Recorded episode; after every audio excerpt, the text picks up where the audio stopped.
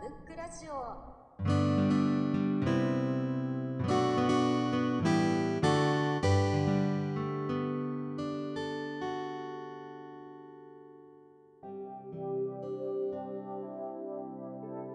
それあげとかなキノコ好きとしてまずいかなと思って。ルイ・シュバルツバーグという人です。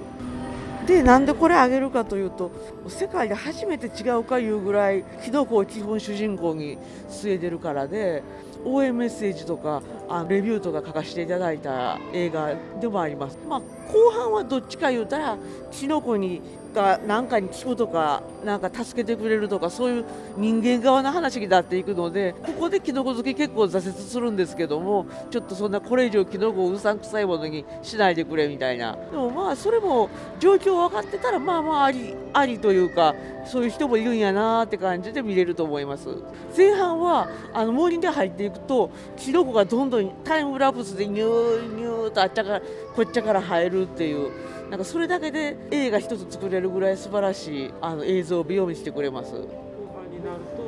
そうです。河原岳で、ま、末期がんが治りましたとかほんまかよみたいなことが結構続くんですけどね。多分おそらくですけどもアメリカの方では評判良くて日本では評判悪いのは日本ではそういう怪しいのいっぱい出てていっぱいスルーしてきた現実があってアメリカでは多分新しいキノコというあんまり昔が付き合いのなかった生物がそんないい成分を持ってるなんてってちょっと驚きを持って迎えられたんじゃないかなと思ってます。あのまあ、もちろんネイティブアメリカンの方がどうやったかとかは知らないんですけどもおそらくなんか勝手に持ってるイメージからすると住んではるところではあんまり出そうな感じではなかったですね。ほんで入ってきたアングロサクソンとかはキノコが嫌いな民族と呼ばれてるぐらいキノコを利用しないです。食べてもせいぜいあの缶詰のマッシュルームぐらいと言われてます。はい。それからその辺いろんな国でのこの映画どう見られてきたかっていうのもちょっと調べれたら調べたいぐらい面白い反応でした。